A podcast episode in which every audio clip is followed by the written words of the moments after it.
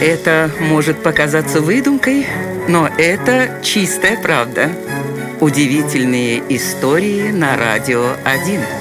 Во время Первой мировой войны немцы додумались до удивительного технологического новшества – наблюдательные гондолы. Использовали ее на немецких дирижаблях. Цепелины, чтобы не попасть под огонь вражеской артиллерии, летали весьма высоко, но из-за туч часто не видели, что происходит на земле. Для этих целей и придумали гондолу. Она представляла собой обычную большую корзину, которую на тросе спускали с воздушного судна. Причем длина троса могла достигать километра. Сидящий в гондоле солдат отлично видел все, что располагалось внизу, а информацию передавал наверх по телефонному кабелю.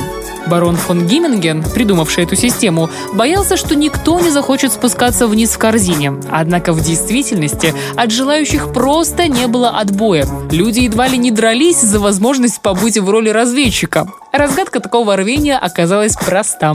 На дирижабле категорически запрещалось курить, ведь любая искра могла вызвать взрыв. Но на наблюдательную гондолу этот запрет не распространялся. Вот такая вот удивительная история.